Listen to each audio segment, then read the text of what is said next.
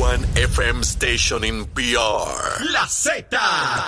El aplauso, señoras y señores.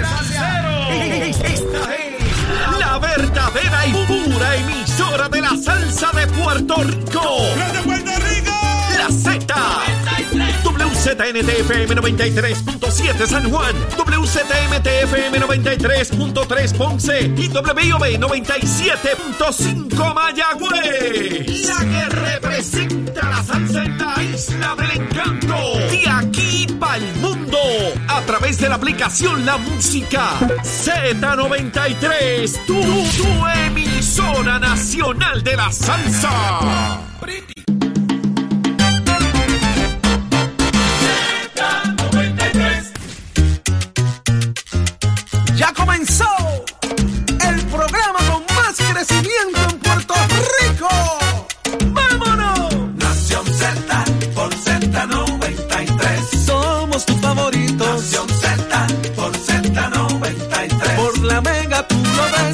Música, deportes, noticias y entrevistas. El programa de mayor crecimiento de la isla mía. ¡Me gusta! Nación Z por Z93. Barreto y Show. Nación Z. Nuestra tierra, nuestra naturaleza y nuestros valores. Esta es tu nación. Hay de exclusivas. Brindándote información que verdaderamente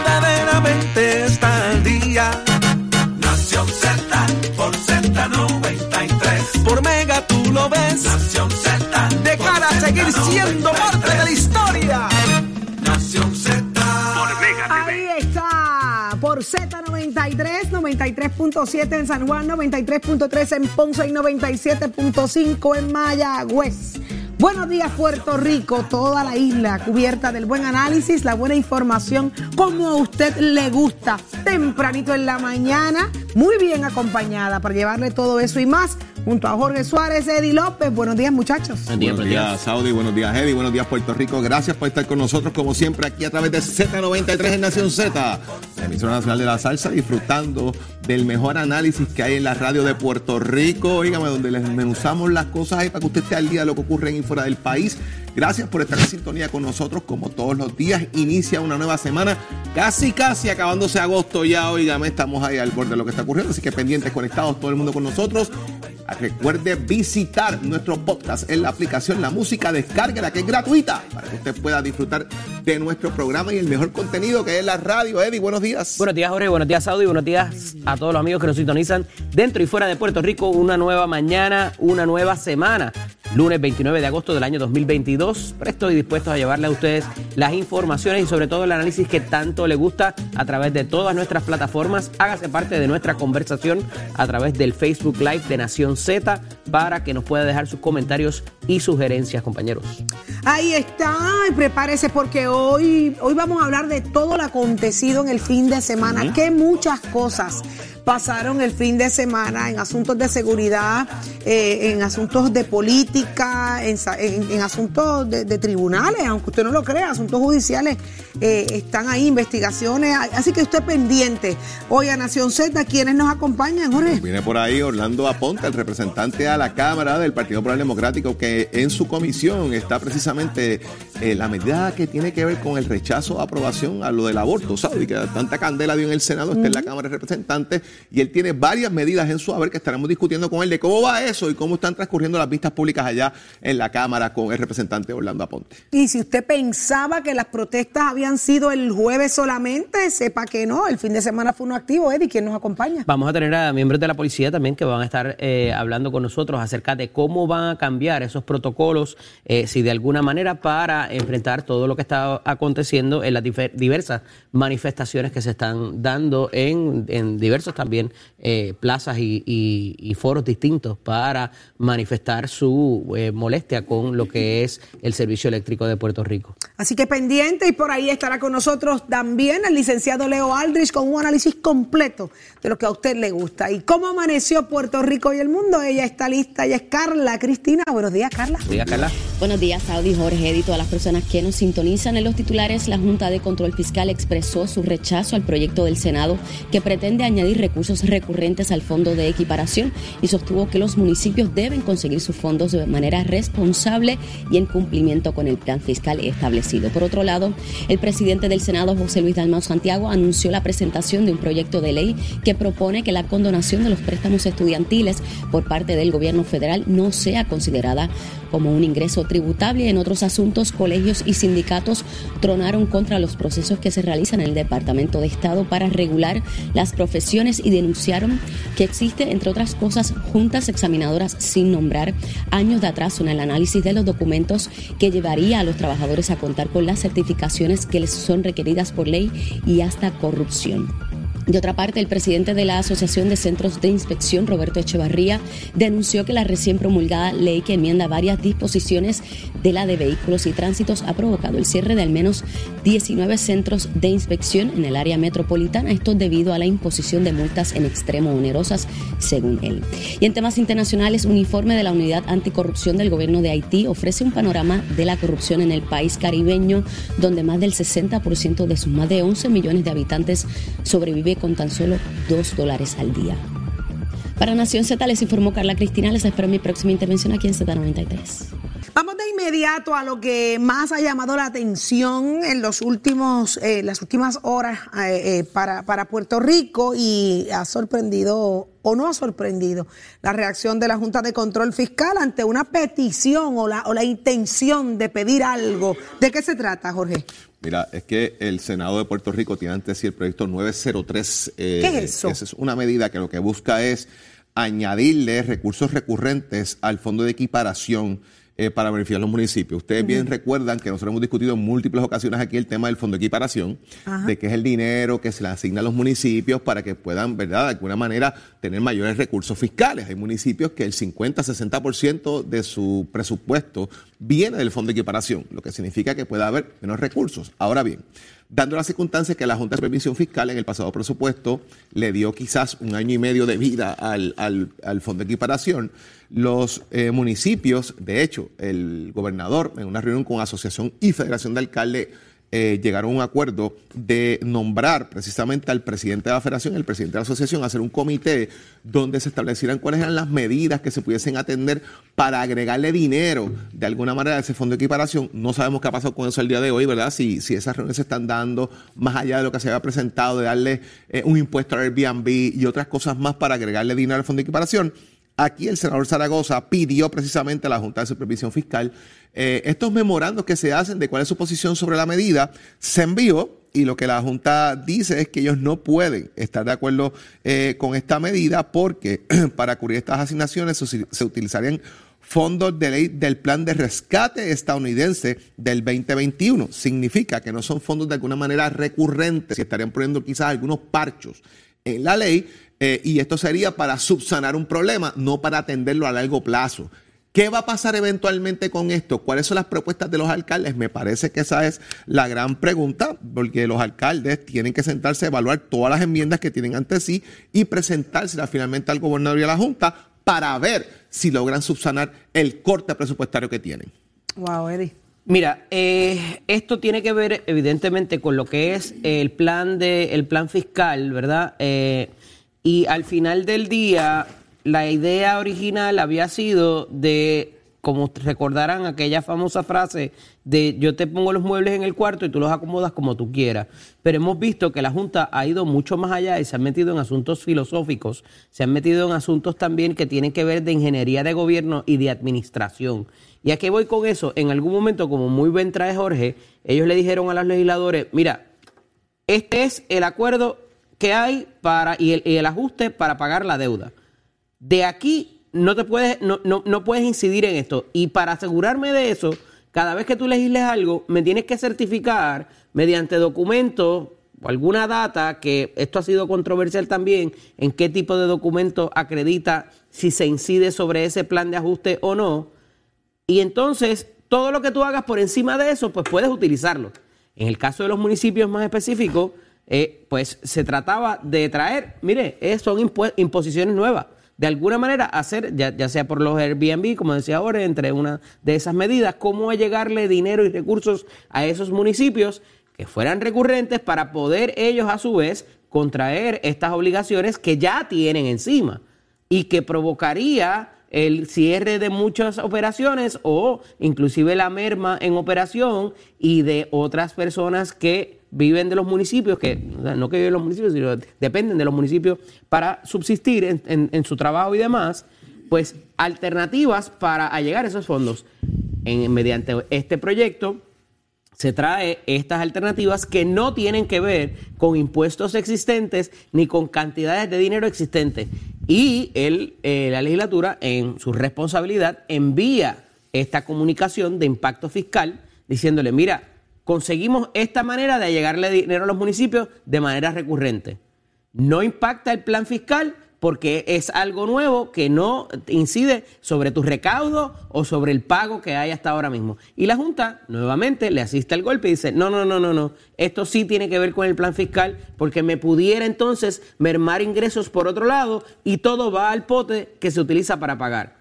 Me parece que eh, no lo quiero llamar ya ni injusto porque la realidad es que eh, se les ha ido la mano en cuanto a qué afecta el plan fiscal o no que es el colorario primero que tiene la, la, eh, ley promesa, eh, que es lo que establece obviamente la Junta y, toda esta facultad de poder incidir sobre los planes que tenga la legislatura para correr el país.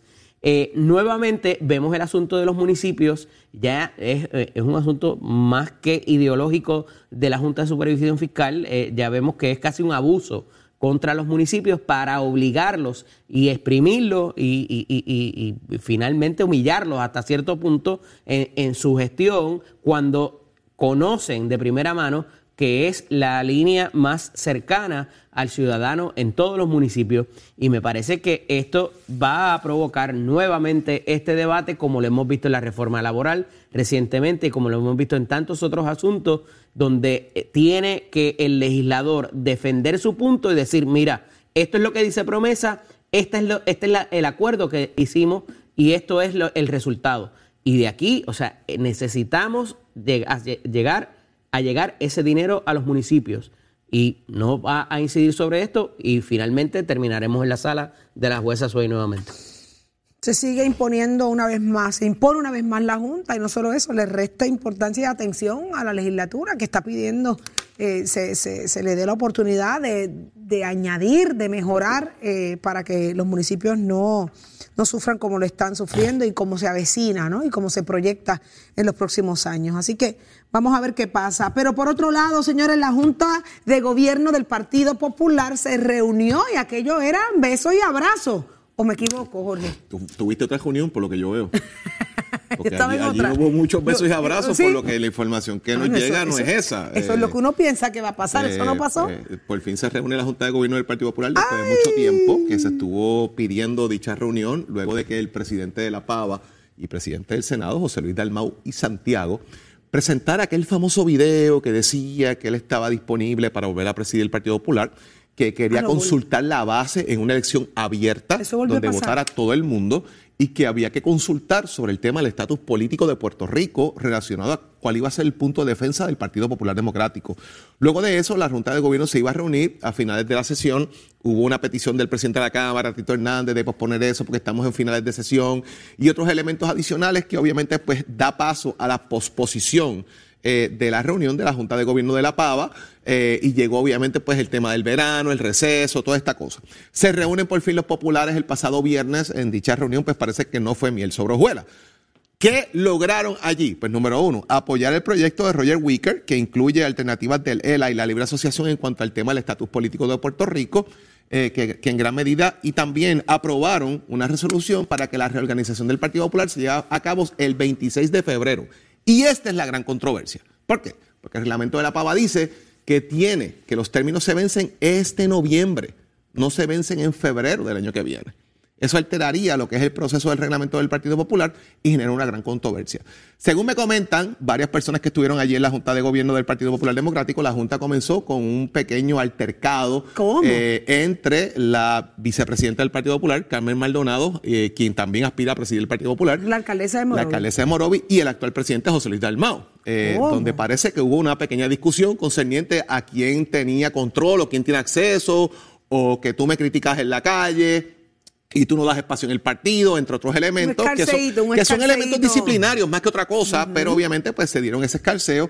Y luego vino una, eh, eventualmente se aprobó el estatus, vino una presentación del comisionado del Partido Popular, Ramón Torres, y del comisionado alterno, Jorge Colbert. Y esa presentación pues fue la que también detonó de alguna manera una discusión entre varios miembros, pero que se tornó más fuerte en la voz del representante Jesús Manuel Ortiz, quien tildó la presentación como poco seria.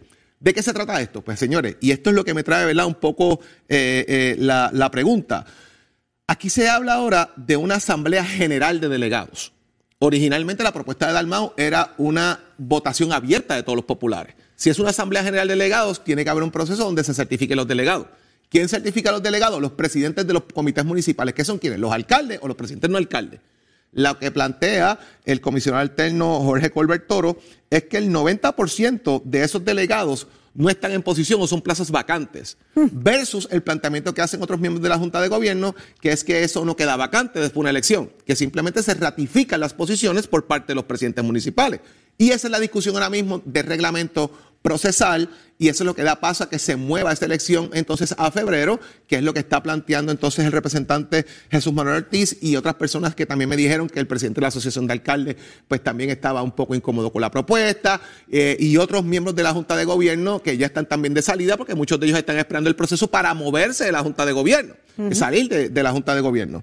Así que, ¿qué va a pasar con esto ahora? ¿Será una Asamblea General de Delegados? ¿Será una votación abierta? ¿Por qué necesitamos entonces la Asamblea General y ratificar esto si es una votación abierta de populares? Eso es lo que yo dejo sobre la mesa. Y un poco es lo que tú has traído eh, eh, sostenidamente el asunto de cómo se van a elegir esos delegados para tomar decisiones dentro del partido. Una de las cosas que queda eh, manifiesta es que también la propuesta del presidente Dalmau quedó derrotada en términos de lo que se va a hacer en cuanto a la consulta de estatus y demás, a pesar de que eh, avalan el asunto de lo que se ha hecho en el Congreso para propósitos de derrotar la o de, o de crear oposición contra el proyecto que hay presentado en la Cámara de Representantes que favorece la estadidad eh, y ciertamente, eh, y como lo denota en el periódico, a pesar de hablar de asuntos que tienen que ver con el partido y eh, de, de, la composición, particularmente de quienes van a tomar decisiones dentro del Partido Popular Democrático, ya se ve que de cierta manera posibles aspirantes a la candidatura para la gobernación, pues están asomando eh, su liderato para ver por dónde va a romper el asunto. Algo que queda todavía pendiente, Jorge, también es el asunto de eh, la presidencia del partido de, y, y, cómo eso va, pero para eso necesitan los delegados. Entonces eh, es un poco... Por ahí va la cosa una, en ese sentido, una, Eddie, y, y, y un argumento un poquito, circular, ¿no? Si cambian la fecha de la elección, necesitan que los delegados ratifiquen Correcto. Eso. Y en la ratificación, basado en lo que plantea eh, eh, el compañero Jorge Colbert, no están esas personas en función, habría que ratificar o elegir. Y elegir estamos hablando, señores, que hay que hacer elecciones en todos los municipios la de Puerto reorganización Rico. O sea, del partido es y, urgente. Entonces, no, no, entonces, si fuese así, lo que están diciendo entonces es que el secretario del Partido Popular y el comisionado del Partido Popular pues, uh -huh. no han sido eficientes. Porque y entonces los alcaldes tampoco han sido eficientes bajo esa premisa, uh -huh. porque entonces no han reorganizado el partido, qué han hecho durante este tiempo, eh, cuál ha sido la función de Ramón. Yo creo que es, no sé, es un argumento un poco trivial, porque ponen entredicho entonces la función de otras personas dentro del Partido Popular, destapa que han estado haciendo allí dentro. Destapa la olla destapa la olla de qué es lo que ha estado pasando todo este tiempo, definitivamente, y contrario al Partido Nuevo y se Progresista. está pagando un salario para eso. No, es que yo veo a Ramón en las redes y veo, igual que veo a Carmelo en otro lado, o sea, veo movimientos políticos en todos lados. Entonces, de repente. Ahí llegaste, movimientos políticos, por ejemplo, el Partido Nuevo Progresista el otro día está hablando de que se van a hacer unas elecciones a las 2 de la tarde en diferentes escuelas, porque ¿qué están haciendo? Están haciendo el trabajo que tienen que hacer para la reorganización y es, no es hasta ahora que se empieza a ver dónde están todos los vacíos, dónde están todas las fallas para poder eh, llevar a cabo lo que, lo que pretenden. Así que yo no creo que estén listos para eso.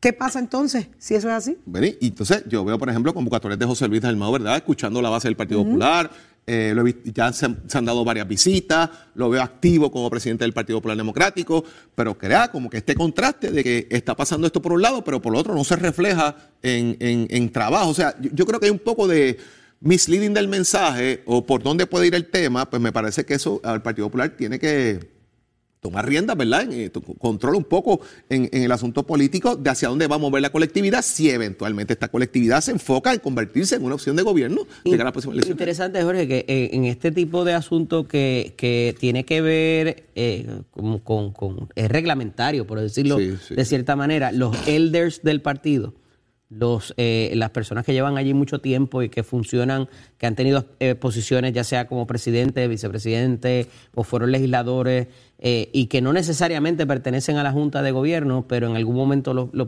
lo- lo pertenecieron, un Eduardo Báez Galip, una Melo Muñoz, un Héctor Luis Acevedo, no han, sido, no han sido tan vocales eh, en, en cuanto a esto, por lo menos para cómo resolvemos el problema reglamentario.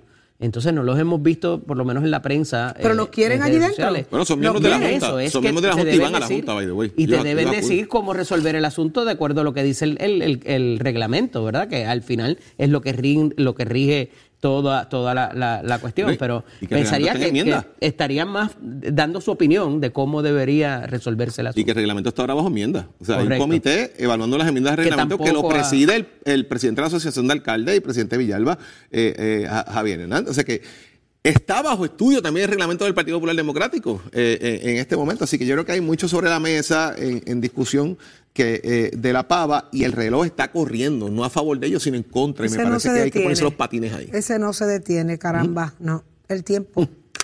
Por otro lado, señores, el fin de semana estuvo bien activo con el tema de Joseph Fuentes. Entonces, ¿qué es lo que hay que hablar ahí, Eddie? Porque la situación es como interesante. ¿Está o no está involucrado eh, el, el- el nombre de Pierluisi? Porque se fue, fue amigo y protector. ¿Qué, es- ¿Qué es lo que realmente hay detrás de todo esto? Una noticia importante que no puede pasar desapercibida el fin Mira, de semana. el viernes en la tarde trasciende que se le sentencia a 14 meses eh, de prisión al eh, creador del PAC de eh, Salvemos a Puerto Rico.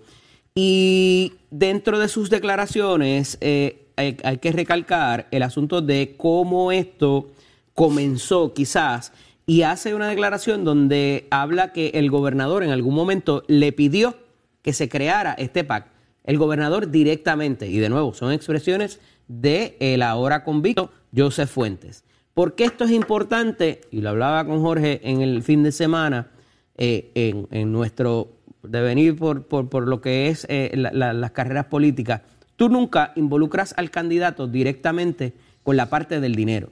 Para eso tú tienes otras figuras dentro del partido y dentro de, la, de, la- de- de lo que es la campaña para que breguen con eso. ¿Por qué? Porque se presta a malos entendidos, se presta a, a- a- a equívocos en cuanto al quid pro quo que pudiera haber eh, por, la, por el hecho de donar dinero. Entonces, aquí hay un asunto donde se donaba dinero para la campaña y se donaba dinero para el, el, el PAC o los super PAC. Entonces, se supone que eso no se mezcle porque pues tiene una razón de ser. ¿Por qué tú donar al PAC versus donar a la campaña? Entonces, en tanto en cuanto pudiera haber una figura que te dijera, no lo hagas por aquí, hazlo por acá, o ya crearse el andamiaje de vamos a meter el dinero en este lado y no directamente a la campaña, ya levanta ciertas banderas de que alguien pudiera ya tener listo la coordinación que prohíbe el propio, la, la- propia juridicidad, o sea, lo que es los estatutos que rigen el donar a las campañas y el donar a los super PACs. Entonces, en tanto y en cuanto el convicto, el hoy convicto, acerca a la figura del gobernador, a cómo se manejaban las finanzas dentro de uno y otro, cuando no debiera haber esa coordinación ni cerca tan siquiera, empieza a levantar banderas en cuanto a qué sabía el candidato hoy gobernador y, cómo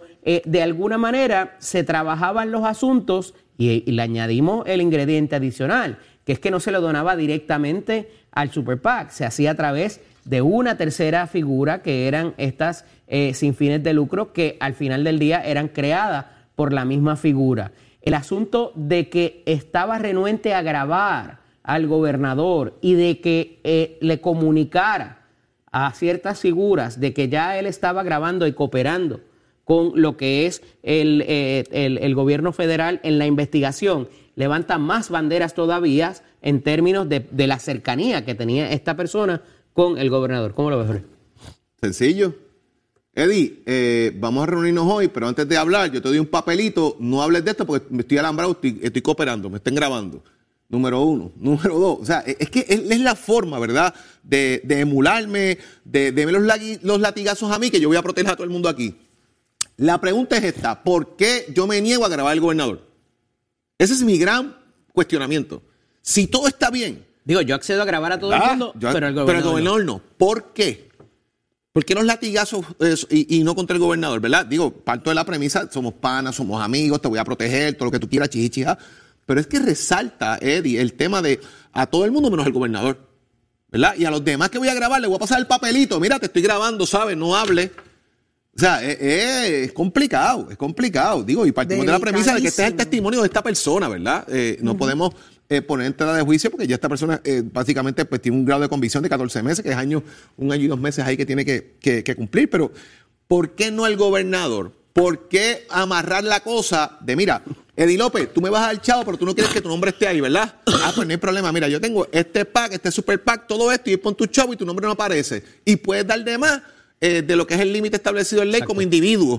Pues es la manera de fraguar políticamente una campaña política. El gobernador se desvinculó nuevamente en el fin de semana de los planteamientos de este señor, de, yo, de, de Joseph Fuentes, donde dice incluso que, como, como menciona Adi, el gobernador me lo pidió. O sea, le está, le está diciendo que el gobernador es parte del esquema prácticamente en, en las declaraciones O que, que hace que parte de la momento, que parte que sale, ¿verdad?, en parte de prensa. Obvio, el gobernador se desvincula de eso, partimos nuevamente. Este es el testimonio de esta persona que da, pues, entonces, un proceso investigativo ahora que me imagino que está corriendo hace rato eh, contra esto, así que vamos a ver en qué para, en qué para toda esta cosa. Es bien delicado. Es sumamente delicado Sí, lo que estamos es escuchando. complejo lo que Y sabiendo que esto, eh, el, el proceder de esta forma, ya en la cooperación, le iba a repercutir en contra, que es lo que estamos viendo, porque esta persona con, con lo que estaba haciendo, muy bien no pudo haber hecho cárcel, Eh, pudo haber eh, cooperado y salir eh, libre de todo, pero él, eh, eh, y, y se recalca de esta forma, el haber alertado a, a, Obstruido a la cierta investigación. figura, es una obstrucción a la justicia que propende el que se le sentencie a los 14 meses. Si él hubiese grabado, se continuado grabando y cooperando como lo estaba haciendo, no hubiese hecho cárcel, hubiese quedado por fuera. Eh, yo, Pero- difiero, yo, yo no creo, yo no creo que no hubiese hecho cárcel, Eddie. Yo, yo creo que sí va a ser cárcel porque los jueces están tomando estos casos para mandar, para mandar el mensaje para el frente. Fíjate el caso de Eduardo Cintrón, devolvió dinero, hizo 20 cosas, se portó súper bien del Partido Popular Democrático, está cumpliendo cárcel. Está mandando mensajes, está mandando mensajes para decirte, habla ahora, Una- porque una mira lo que estamos, estos están cooperando y mira Digo, cómo van. Un día en cárcel está Es- es un día, duro, pero medio 14 día. meses, tú sabes, tampoco es una sentencia. Pero son de mensajes, A 50 eso años. voy, a quiera, eso o- voy. o estabas o no estabas. A eso voy. 14 meses, como acabas de decir, Eddie, porque un- una hora es, es muchísimo, es demasiado. 14 meses es un montón, pero a la misma vez pregunto yo, o sea, esto es una obstrucción a la justicia de alto nivel, de alto nivel. Eh, Entonces yo veo como que se está tocando el tema como como como como comerse un chicle, ¿Y mira el no tipo y qué no quería dijo que fulano no, dijo que eh, eh, le puso le advirtió a los que quería A que no ahí. te no, no me hable que, te- que me están grabando. Eso es una obstrucción crasa.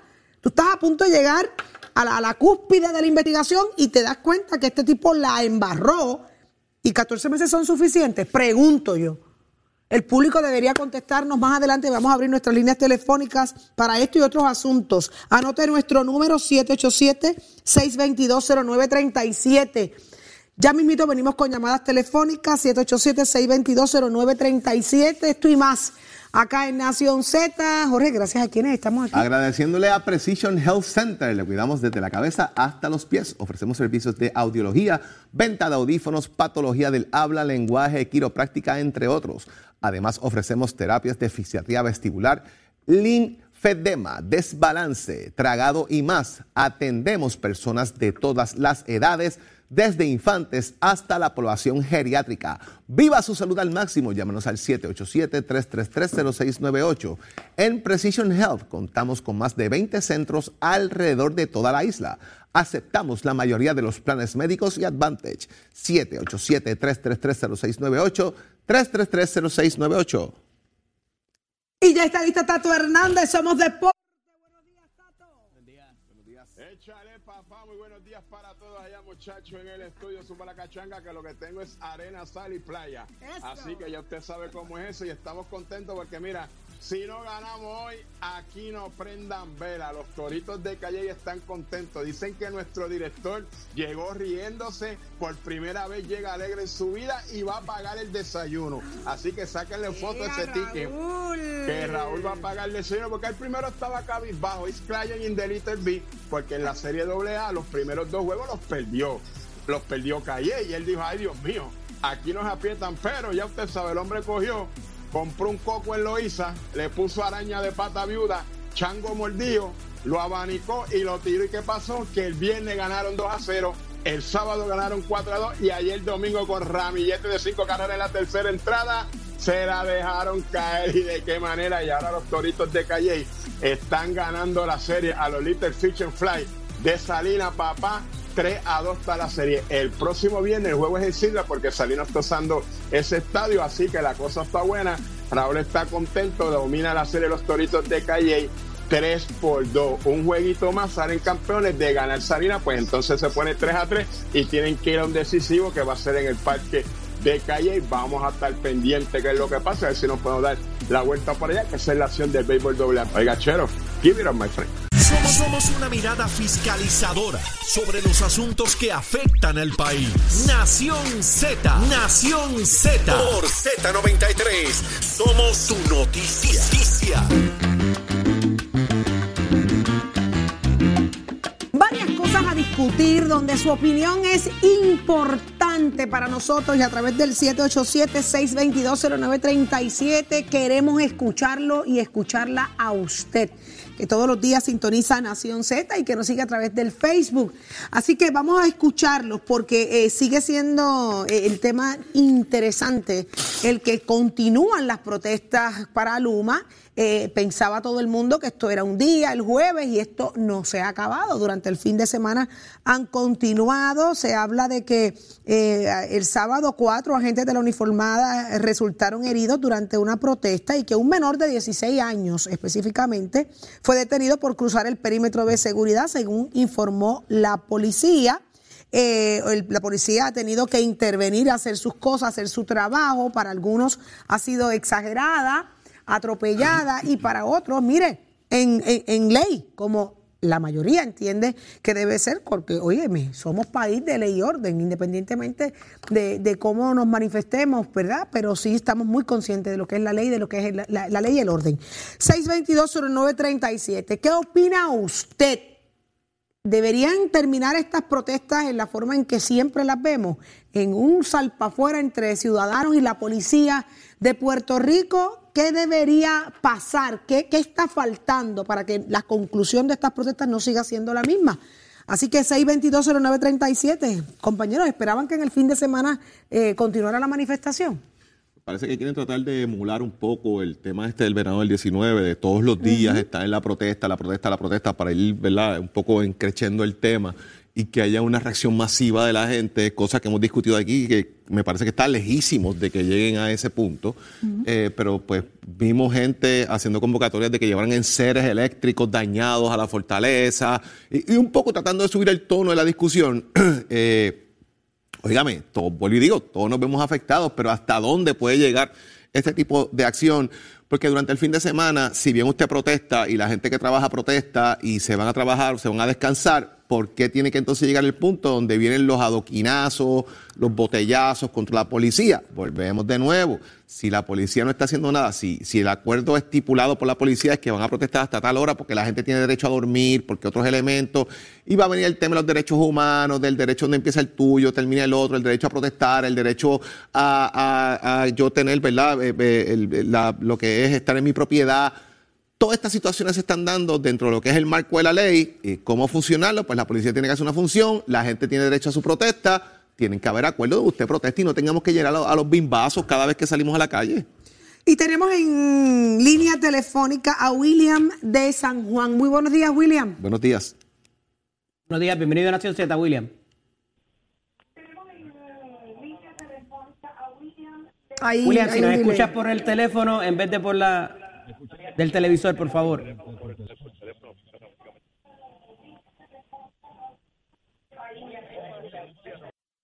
No, no, no. Que ya esta protesta ya se está saliendo de, de control y lo que está haciendo eh, las personas que están protestando es una cuestión totalmente política.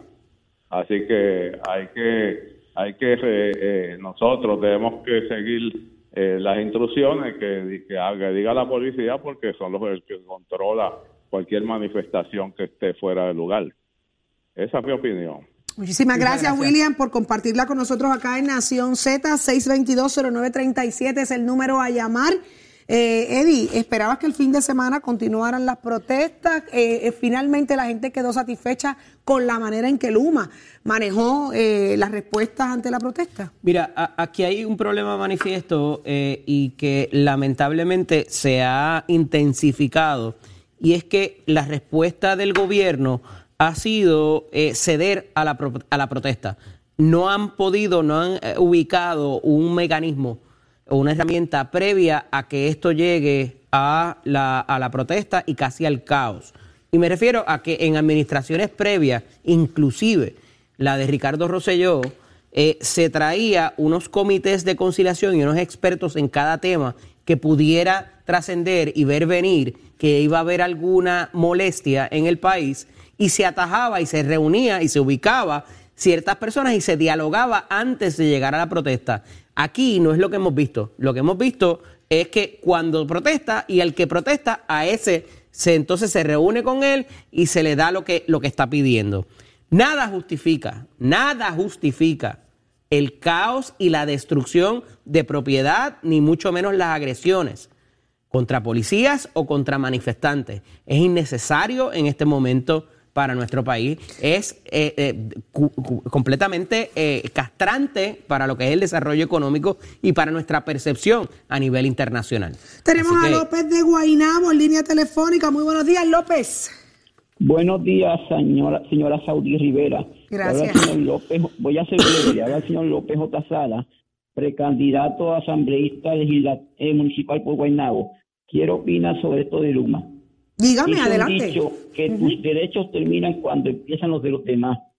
Yo concurro con todas las personas que están de acuerdo con el legítimo derecho de protestar. Una, que ese no era el lugar de protestar. Si queremos protestar, un ejemplo, digo queremos, el pueblo, tenemos que ir a donde eh, tiene que protestar, a Luma o a la Junta de Control Fiscal. Segundo, creo que también se cuelan, como siempre dicen los, los analistas que saben de esto, grupos ajenos que desvirtúan el, el mérito de la protesta, porque todos somos ciudadanos, todos somos consumidores, todos nos afecta alguna. Pero estos grupitos que ya quieren protagonismo, pues desvirtúan, se mezclan con los manifestantes y entonces pues provocan a la policía de Puerto Rico. Mire, los policías de Puerto Rico son padres de familia que defienden nuestras vidas y nuestras propiedades. Eh, señora Saudí Rivera, eh, yo espero que eh, la promoción que yo le dejé sobre mi precandidatura le haya llegado a, a su negocio, que tuve el, gusto de, de ir y degustar esas cositas ricas. Espero su llamada para que me conceda una entrevista más adelante. Muchas gracias. Muchas Muchas gracias, gracias. López. Ya producción escuchó la petición. Vamos a ver si eso se puede coordinar. Claro ¿Cómo que no? sí. Mire, Eh, mi, mi- ay, mi perdóneme, propósito es producción. servir al pueblo, no al partido como tal, es servir al pueblo. Muchas gracias. Muchas gracias, López. Excelente día. Tenemos a Rivera de Guaina. ¿De dónde me dice producción? San Lorenzo. Qué bueno. Buenos días, Bueno. Rivera. Bienvenida. ¿Te escuchamos? Si usted está escuchando a través de la radio, baje volumen para que podamos encontrarnos directamente y no exista lo que le llaman un delay, ¿no? Para, para evitar ese, ese lapso eh, en radio. Así que buenos días, Rivera, de San Lorenzo. Buen día. Ahora sí, le escuchamos. ¿Cómo está? Buenos Sí, días. Bienvenido a Nación Ajá. Z. Ah, Ok, quisiera hablar algo sobre el, sobre el tema de Luma que ustedes están hablando. Claro, adelante. El problema aquí es que desde el primer día, aquí pasaron cosas con lo del contrato. El contrato se firmó en cuartos oscuros. Lo firmó una persona que ahora mismo tiene problemas con la ley. La gente sabe que aquí todas las cosas que están pasando son cosas extrañas. Ese contrato, algo, algo malo tiene ese contrato porque no lo quieren, no lo quieren este, modificar, no quieren hacer nada. Parece como si fuera un contrato corrupto y la gente se le olvida que desde el primer día este contrato ha sido malísimo para el país, incluyendo los siete aumentos, eh, los problemas que tenemos con los apagones. Ya es tiempo que el gobernador diga que, que no, que no va más nada, para que la gente se calme y se tranquilicen. Los que están, los que están, los que están protestando están en toda la ley, porque no se, no se permite que se siga con los abusos en el país. Buenos días, muchas gracias. Muchísimas gracias, Gracias. Rivera, desde San Lorenzo, 787-622-0937 es el número a llamar. Eh, la gente, eh, esta, esta última llamada es interesante y él habla desde que el primer día, desde que esto se comenzó a hablar, ya venía con suspicacia la forma en que se estaba manejando el contrato. Eh, mucha gente tiene esa misma percepción al día de hoy. Jorge.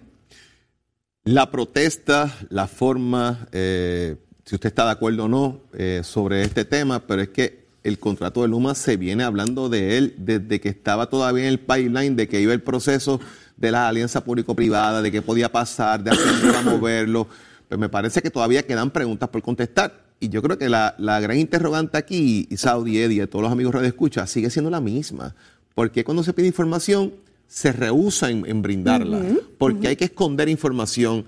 ¿Por qué no decir cuánto es la plantilla de empleados finalmente? Eh, ¿Por qué no decir cuánto cuestan los empleados que vienen de afuera, los celadores que vienen de afuera, hacer el trabajo cuando aquí hay gente disponible para hacerlo?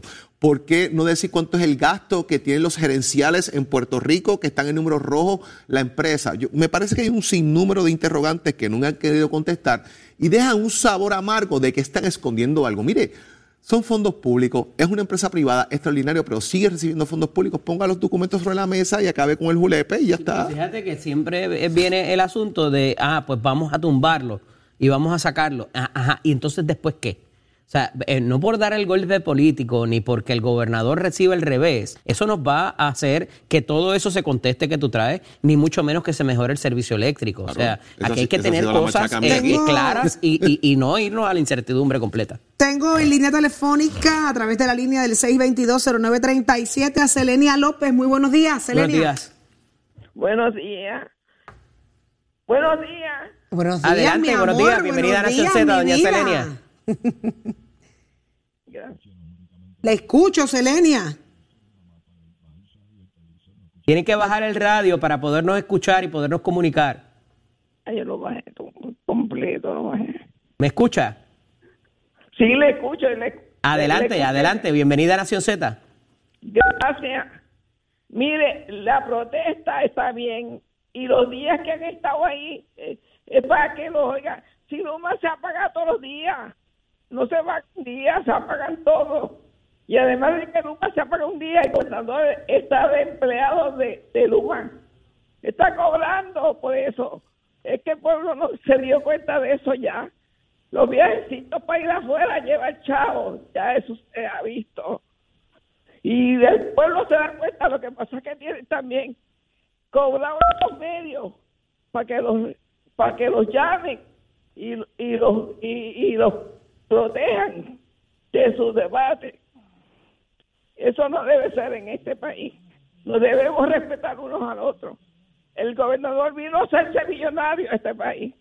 No vino a gobernar, vino a hacerse millonario con Luma. Eso es lo que está pasando y tienen un, un, un- tienen un montón de teléfonos para llevarlos a ustedes también, porque a veces yo no los consigo y no tienen gente llamando. Eso es la verdad.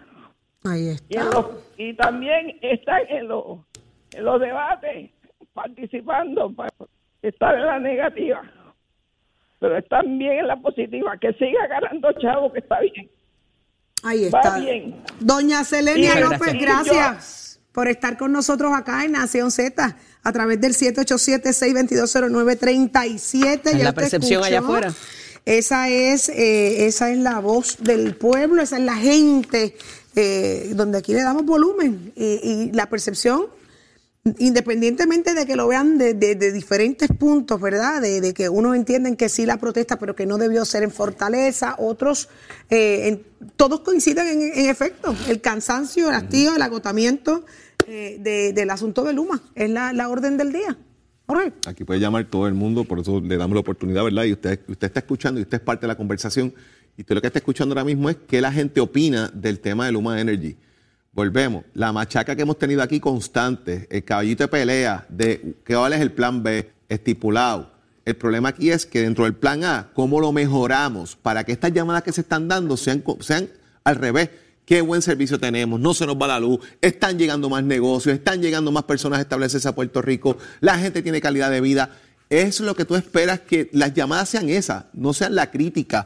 Pues entonces me parece que tiene que haber una reacción eh, por parte de la empresa en ese sentido. Han tratado, lo dije aquí la semana pasada, el libretito y el cuentito está chévere. Está chévere, para que le endulcen el oído a la gente, pero la gente no es tonta, la gente sabe lo que está pasando, tienen que ponerse las pilas, señores, porque eh, tienen un país encima mirándolos sigilosos de sus acciones concernientes a lo que es el sistema eléctrico del país. Oye, y fíjate que se puede molestar usted y escribir en las redes acerca de quién convocó la manifestación, de que la gente cuando habla y se expresa a través de estos medios no necesariamente tiene la información correcta, con más razón. Es un problema también de comunicación, de cómo se le explica al país que se le vaya todos los días el sistema eléctrico y que no pueda darse sus terapias, que los hospitales se apaguen, que ni las plantas funcionen. O sea, es algo que no habíamos visto en el país y que se necesita saber. Sí, sabemos que tenemos un sistema golpeado y sabemos que estamos en, en esfuerzos de recuperación y todo lo demás, pero se necesita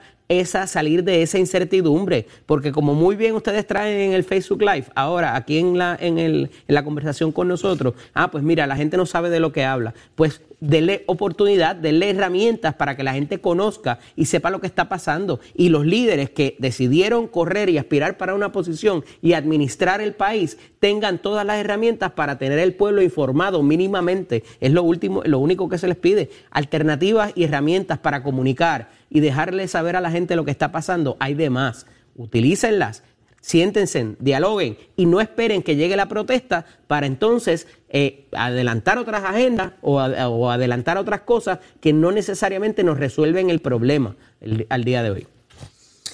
Ya está listo. Tato Hernández, gracias a todos los que participaron a través del 6220937. Su opinión es importante acá en Nación Z. Todos los días estaremos escuchando su sentir. Anote este numerito, 6220937. Pero uno que está siempre listo es Tato Hernández. Buenos días, Tato. Mira, baja el radio. Eso es así, eso es así. eh, Yo, no te- yo no tengo el radio alto, mi amor. yo lo tengo bien, yo estoy Pero esperando por ustedes. Para que la gente vea lo que pasa, Tato. Si el volumen Ajá. del radio está alto cuando estamos intentando conectar la llamada, hay un delay. Es que eh, mi No, voz y- se escucha. Y eh, el delay, es lo más que, el delay es lo más que confunde a las personas, pero esa abuelita, doña Serena de Campo que llamó, tiene el típica voz de la abuelita que sabe hacer un espectacular arroz blanco con habichuela y chuleta Ay, y dos rajitas de aguacate. Así que ya usted sabe, ese va a ser mi desayuno en breve, porque me levanté con hambre, am hungry. Pero vamos a los deportes, antes que nada, quédense ahí los tres que miren lo que les voy a enseñar. Si el director la tiene por ahí que le envíe, hay una carta de béisbol de Mickey Mantle, señoras y señores. Mire para allá. Está clasificada a 1009.5. La vendieron en 12.6 millones de pesos en una subasta este fin de semana. Es la carta de pelotero que mayor, este, el mayor dólar se ha vendido en el mundo. Esa no es la que buscando para regalarme a mí, ¿verdad? Muchachos, si yo la tuviera, no estuviéramos aquí hablando, nene. Así que ya tú sabes cómo es eso. Óigame, cabe señalar que esa carta es la de mayor valor. Había una camisa de Maradona que se había vendido en 9 millones hace poco y había una de House of Warner que se había vendido en 6, pero esa de Mickey Martin rompió todos los estereotipos, así que ya usted sabe con eso. Ahora vamos a hablar de nuestra selección de béisbol sub-15. Están jugando en el Mundial en el Mocillo. Oiga, mi cabe señalar que nuestros chamaquitos están sacando la cara y qué manera ganaron el prejuego y el segundo se lo ganaron a Sudáfrica 17 a 1. Ahora, hoy a las 1 y 30 de la tarde, hora de Puerto Rico, ellos van a estar jugando en el Mocillo mismo, van a chocar choque de invicto contra los Estados Unidos y yo voy a los míos, así que hay que aplaudir a esos muchachitos que esos son nuestras futuras selecciones, se la están dejando caer y de qué manera, solamente es hasta 15 añitos y los nuestros están, ya usted sabe todo, usted se entra aquí en Nación Z, somos deportes, oiga chero, give it on my friend.